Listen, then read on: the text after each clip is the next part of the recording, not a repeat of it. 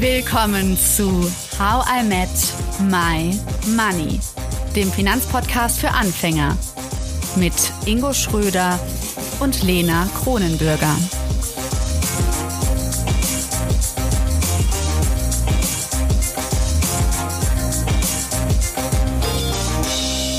In Teil 2 mit Julia und Alicia schauen wir uns an, worüber man in der Familie Wert einbringt und welche Rolle Geld dabei spielt.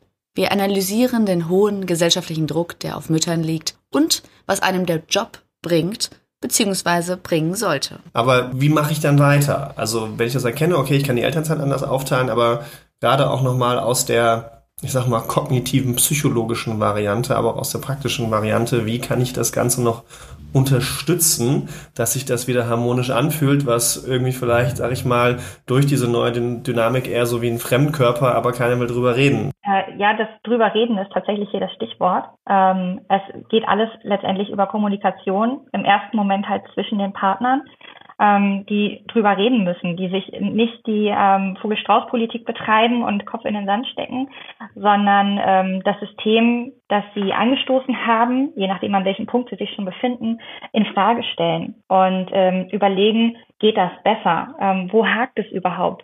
Ähm, was ist uns wichtig? Was möchten wir in den Fokus stellen? Diese Fragen stellt man sich natürlich am allerbesten ähm, schon während der Babyplanungszeit oder während der Schwangerschaft, wenn es ein Überraschungsbaby ist.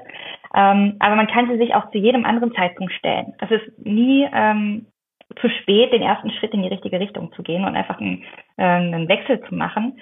Ähm, unser Coaching setzt ja jetzt zum Beispiel dabei an, zu sagen, ähm, wir suchen einen neuen, besseren Job für die Frau das ist eben äh, unser Ansatzpunkt, einer, der auch idealerweise mit mehr äh, Finanzen einhergeht, äh, also mit einem höheren ähm, Monatsgehalt als vorher.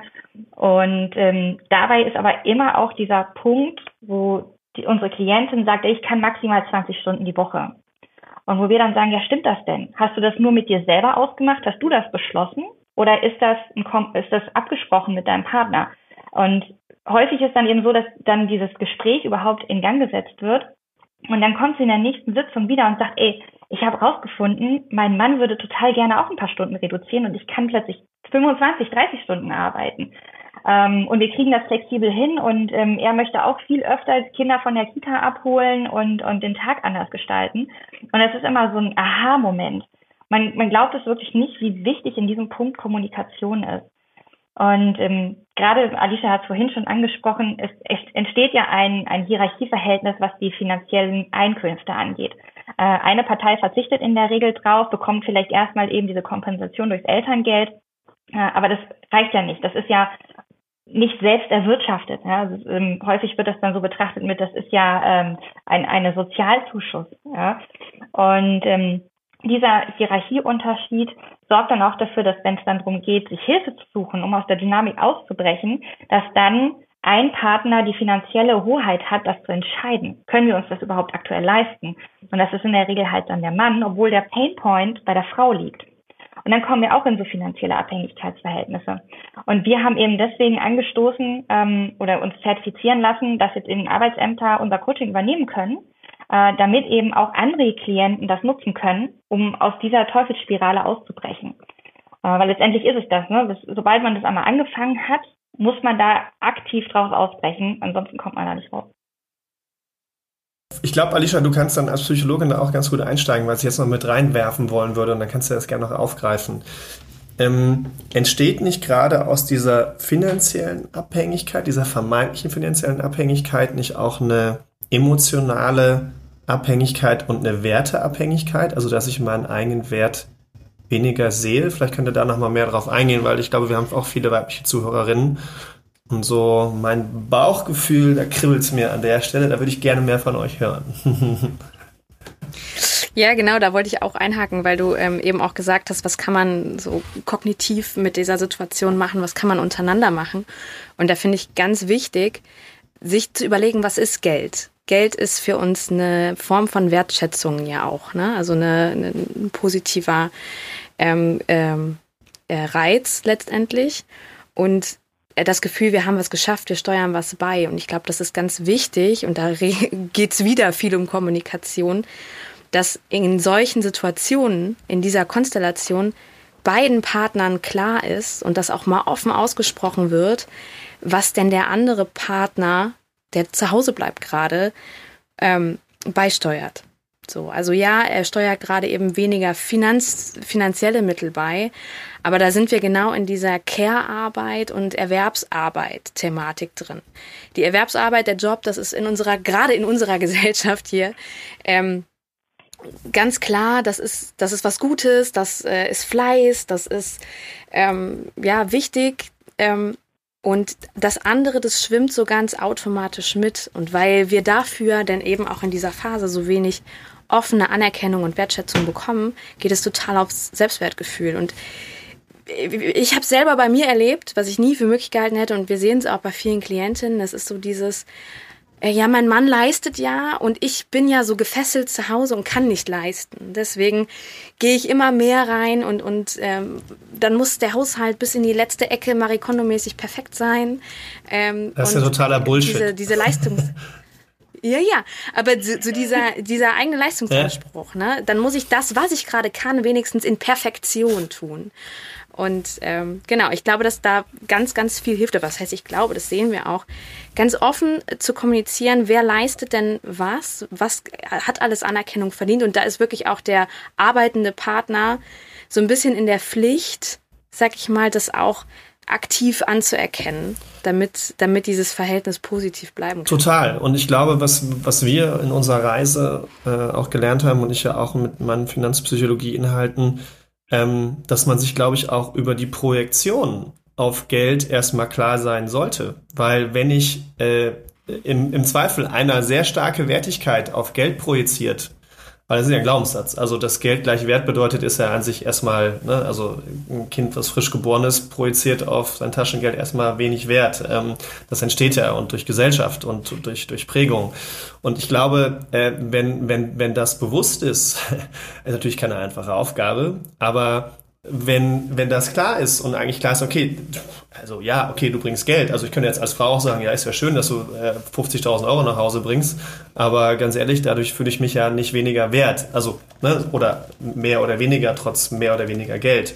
Ähm, und ich glaube, dass das aber genau ein Knackpunkt ist, wo das an vielen Stellen ja entsteht, dass, du, dass, dass durch diese Gelddynamik eben eine andere Familiendynamik entsteht. Und ich denke schon, dass wenn man sich bewusst als, als Familie, als Ehepaar, Freund, Freundin, Freund, Freund, Freundin, Freundin äh, dahinsetzt und sagt, ey, was projiziere ich jetzt eigentlich darauf, dass du mehr Geld verdienst und andersrum, ähm, was projiziere ich darauf, dass ich mehr Geld verdiene und äh, diese, diese, diese Anerkennung zu machen. Ähm, ich glaube, ich glaube, das ist nochmal ergänzend zu dem, was du sagst und zu den fand ich total praktisch toll, zu den Dingen nochmal diese, psychologische Komponente, weil sonst, wenn man halt automatisch annimmt, dass Geld gleich Wert bedeutet äh, und dann versucht man es irgendwie anders auszugleichen. Und ich habe das Gefühl, dass der Weg einfacher ist, wenn ich sage, ja, okay, aber ich bringe meinen Wert halt woanders rein. Du bringst ihn vermeintlich über Geld. Auch das ist eine Hypothese. Ja? Also ich hoffe, der Partner bringt nicht nur, wenn jetzt das die typische Rolle ist, der Mann 50.000 und bringt sonst keinen Wert in die Familie. Ja, und ich muss den ausgleichen über, über ich putze mit der Zahnbürste die letzte Küchenrille sauber. Ja, totaler Schwachsinn. Deswegen habe ich ja so reagiert. Ne? Aber ähm, ja, ich würde mich jetzt wiederholen, aber mhm. das finde ich nochmal ganz wichtig. Mhm. Was ich total spannend mit dem Thema finde, ist zum einen diese eigenen Projektionen anzugucken, auch bezüglich, wie stellt man sich Mutter sein, Vater sein vor zum Beispiel, aber dann auch immer wieder damit konfrontiert zu werden, warum denke ich eigentlich so? Und da kommen so gesellschaftliche Erwartungen ja auch wirklich wieder ins, ins Bild. Ähm, Julia Lischer, ihr habt das beide schon angesprochen heute. Ich würde jetzt ganz gerne mal Milena mit ins Boot nehmen. Milena ist eine Hörerin und die hat euch beide auch empfohlen. Deswegen seid ihr heute hier. Milena war bei euch quasi im Coaching und sie hat uns eine schöne Sprachnachricht mitgebracht und die würde ich euch gerne jetzt mal vorspielen. Hallo Lena, hallo Ingo. Anfang des Jahres habe ich gehört, dass ihr ähm, eine neue Reihe zum Thema Arbeit plant und da ging bei mir sofort ein Licht ein. Ich bin äh, mittlerweile Mutter von zwei Kindern und bereits in meiner ersten Schwangerschaft äh, habe ich gemerkt, wie krass die Vorstellung unserer Gesellschaft zum Thema Mütter und Arbeit ist. Ähm, mit Eintritt der Schwangerschaft ist man plötzlich aus diversen Gründen keine vollwertige Arbeitskraft mehr so mein Eindruck. Seither ähm, ja, mache ich mir viele Gedanken und informiere mich darüber, wie unterschiedlich Mütter im Vergleich zu Frauen ohne Kinder, aber auch Vätern als arbeitender Mensch wahrgenommen werden. Welche äh, Stolpersteine werden einen in den Weg gelegt, sei es einmal offensichtlich durch den Kita-Platzmangel, dadurch, dass Mütter zum Beispiel weniger häufig zu Vorstellungsgesprächen eingeladen werden als Männer, aber auch äh, indirekt durch die Gesellschaft. Also der Gedanke, dass eine Mutter zum Kind gehört, dass Care-Arbeit keine Arbeit ist.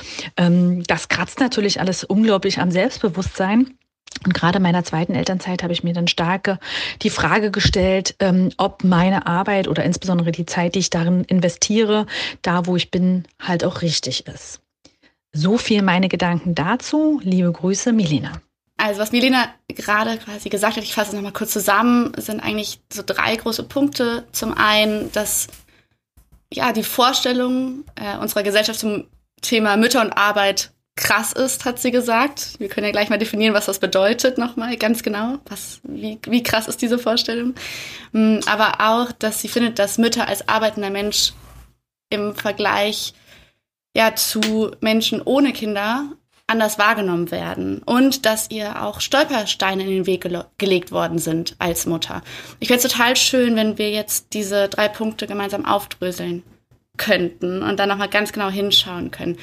Also, zum Thema krass.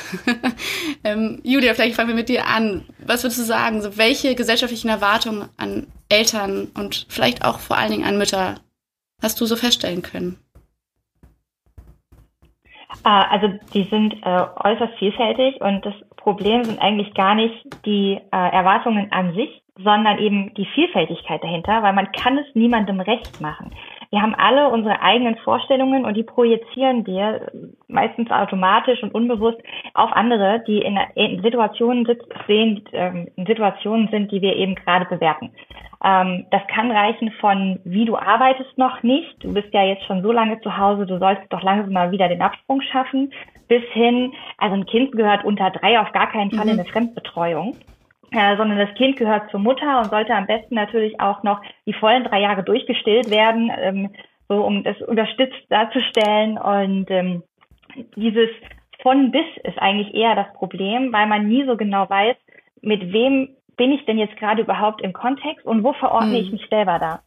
Und weil eben ähm, das alles auf einen einprasselt und auch mitunter eine Generationenfrage ist, ähm, kann man sich da sehr, sehr schnell mhm. selber verlieren und muss sich auch emanzipieren, um sein eigenes Standing zu haben und zu sagen, das ist jetzt mein Weg und damit ecke ich bei 50 Prozent an und bei 50 Prozent liege ich damit genau richtig und kann mich mit denen darüber austauschen. Und man muss eben die 50 Prozent finden, die einem gut tun.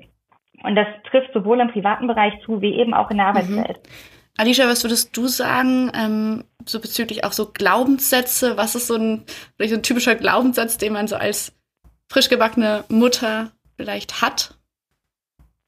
Bei mir war das total krass. Damals mit dem Schwangerschaftstest war in meinem Kopf der Glaubenssatz, wenn ich eine gute Mutter sein will, dann muss ich jetzt drei Jahre zu Hause bleiben. Hm. Und ähm, dann so nach einem Jahr habe ich gemerkt, dass es mir überhaupt nicht gut tut. Also ich habe das Jahr auch geliebt. Mhm. Ne? Aber ähm, ich habe gemerkt, ich habe mir, wie, ähnlich wie ich es eben schon beschrieben habe, es mussten immer neue Projekte sein, es musste irgendwie immer höher, schneller, weiter.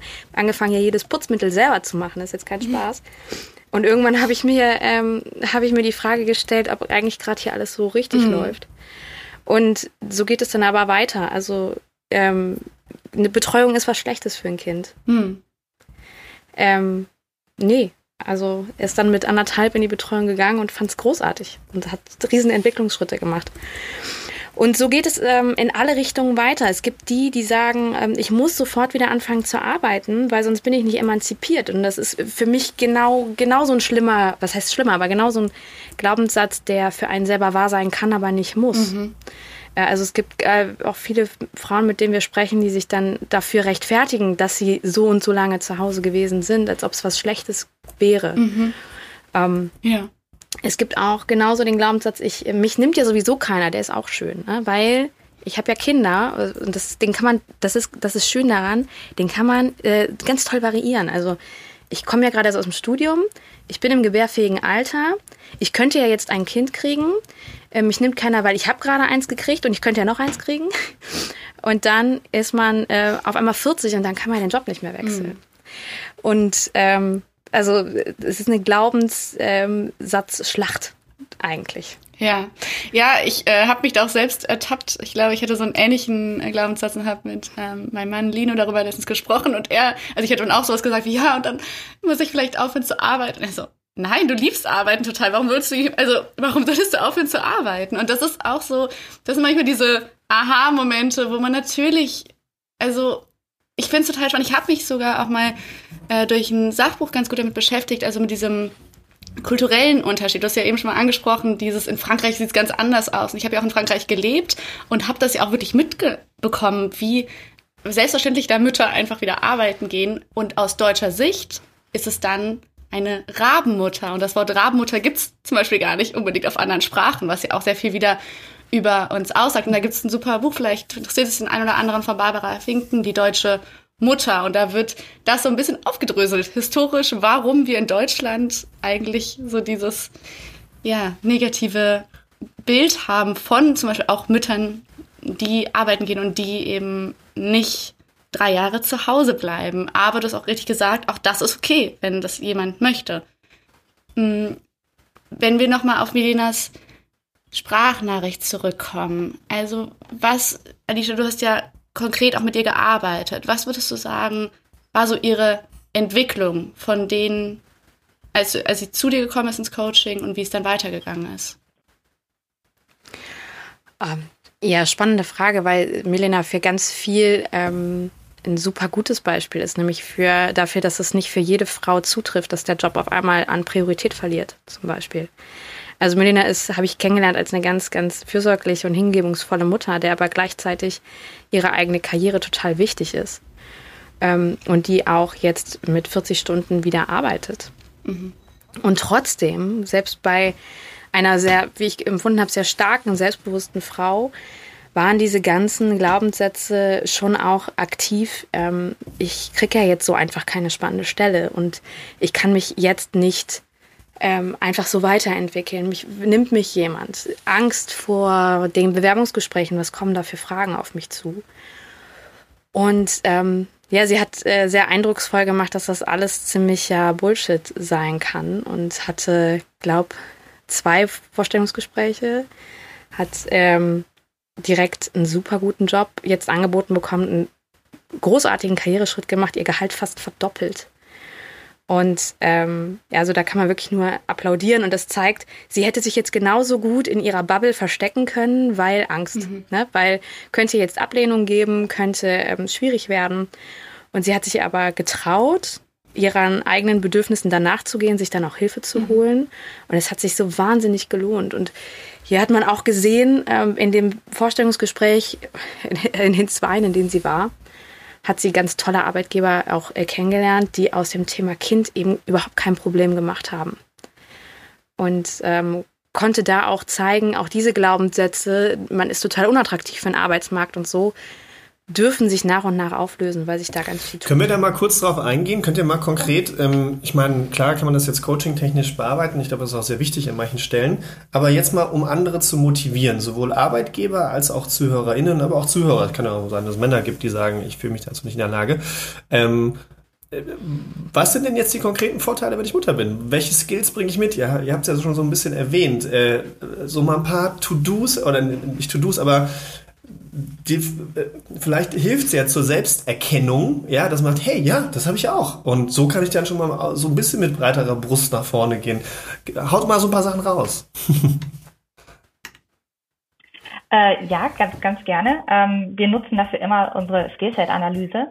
Ähm, und da ist es eben so, dass wenn so gar keine Ideen kommen, ähm, was habe ich denn überhaupt für Stärken, für Fähigkeiten und auch für, für Skills, ähm, dann sagen wir immer, versetz dich mal in die Lage von jemandem, der dich sehr gut kennt. Was würde diese Person über dich sagen? Und ähm, dann kommt häufig erstmal so ein, ja, aber das ist doch gar nicht so. Und äh, wir sagen dann, äh, nee, wenn die das über dich sagen, ähm, dann haben die schon einen Grund dafür. Denk mal drüber nach, warum. Und häufig kommen dann ähm, zusätzlich eben Sachen, die jetzt speziell ähm, auf Elternschaft zutreffen, ist hohe Stressresistenz. Ja, ähm, man kann enorm gut äh, Multitasking ähm, bei hohem Geräuschkulisse und Stress um einen rum ruhig bleiben. Ähm, Organisation ist ein Riesenthema. Äh, Organisationstalente sind das häufig, die sich da ausbilden, ähm, aber auch Prioritäten setzen können. Das ist ganz, ganz wichtig. Also dieses, ähm, was mache ich denn jetzt gerade zuerst? Wo, wo passiert was Schlimmes, wenn ich das jetzt nicht beachte? Und was kann ich auch mal vernachlässigen ähm, zum, zum Gunsten des großen Ganzen? Ne? Also dieses ähm, Prioritäten setzen. Aber letztendlich sind all diese Skills, die sich da entwickeln, super individuell. Und ähm, wir sagen immer, schreib einfach mal auf, frag auch in deinem Bekanntenkreis, du, wenn du jetzt drei Sachen über mich sagen könntest, was würdest du raushauen? Und ähm, so dann einfach auch mal eine Sammlung anlegen und äh, diese Dinge dann in Kontext zu Sachen setzen, die man eben gerne tut. Wo findet sich das tatsächlich wieder? Wo, wo mache ich das? Bin ich das wirklich? Kann ich mich da damit identifizieren? Ja, mega spannend. Also finde ich, finde ich, äh, äh, da auf jeden Fall nochmal, glaube ich, äh, in, bei jedem äh, reinzuhören und das auch mal zu machen, einfach um, um mit einer höheren Selbstbewusstsein, um da mit einem höheren Selbstbewusstsein ranzugehen äh, und sich da eben nicht unterbuttern zu lassen, schon mal gar nicht von der Gesellschaft, aber auch nicht vom Partner oder PartnerInnen. Aber Alicia, du hast noch was hinzuzufügen. ich, find, ich finde ähm, auch wichtig, dass wir da ein Mindshift erleben von Arbeitgebern. Und zwar, dass es nicht nur der Gedanke sein darf, was bringt mir das jetzt? Also wo, wo habe ich da jetzt den großen Vorteil und Benefit? Sondern gerade in Zeiten, wo ähm, die Arbeitgeber ja auch nicht wie Sand am Meer vor, äh, die Arbeitnehmer nicht wie Sand am Meer verfügbar sind, dass Arbeitgeber sich gedanklich immer mehr dahin entwickeln müssen, dass sie den Menschen eben als Gesamtpaket haben. Ich habe nicht nur die Leistung, ich habe den, den Menschen als Gesamtpaket. Und das sind eben Lebensphasen, die dazugehören ähm, die auch gar nicht so nachteilig sein müssen. Also das sind ja auch Glaubenssätze, die wahrscheinlich bei dir auch los sind. Ne? Dann ist es irgendwie jahrelang ist die Person weg, dann fehlt sie irgendwie total häufig, was statistisch überhaupt nicht stimmt, weil äh, Mütter, die wieder arbeiten, sich eher ein Bein irgendwie äh, trennen würden, als dann unnötig zu fehlen. Also die machen möglich, was eigentlich nicht möglich ist, um irgendwie ähm, leisten zu können und nicht zu enttäuschen. Ne? Also es ist ähm, krass, was Kann das ich nur bestätigen, ganz nebenbei. Ja, ähm, also Azubis, by the way, fehlen viel häufiger. ähm, kann man sich jetzt ausmalen, warum. Ne? Ähm, und also, dass diese Vorurteile eben gar nicht stimmen, dass es gar nicht so viele Nachteile gibt, wie man so glaubt. Vielleicht jetzt von der Pandemie mal abgesehen. Ne? Also lass mal so ähm, Extremsituationen mal außen vor.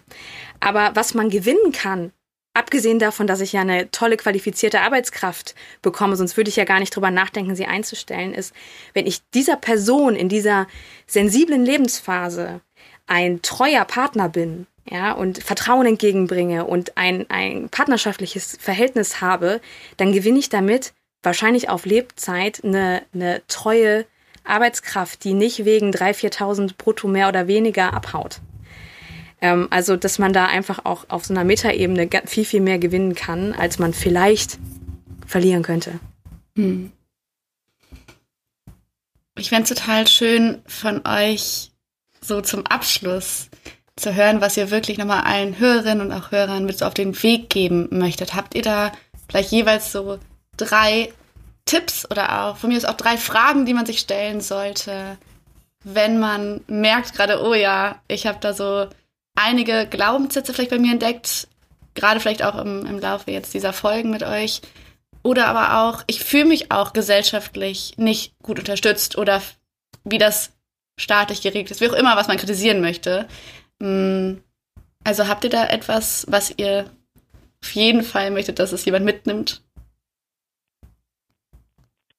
Ja, haben wir. Ähm, es ist so, dass jetzt wenn es um Glaubenssätze geht, aber auch um äh, die aktuelle Situation. Also man steckt in irgendeiner Situation, mit der man eben ähm, ja, äh, umgehen muss, dann ist es einfach wichtig, nicht den Kopf in den Sand stecken, äh, sondern sich frühzeitig drum kümmern. Äh, das gilt sowohl jetzt von Arbeitnehmer- wie auch Arbeitgeberperspektive. Ne? Ähm, auch der Arbeitgeber kann proaktiv auf jemanden zukommen, ähm, wenn er weiß, dass dort ähm, ein Lebensumbruch jetzt jegliche Art ähm, gerade im Gange ist und ähm, einfach mal was anstoßen, aber man selber kann eben auch immer ähm, frühzeitig andere mit ins Boot holen, ne? weil das auch wieder Vertrauen untereinander schafft.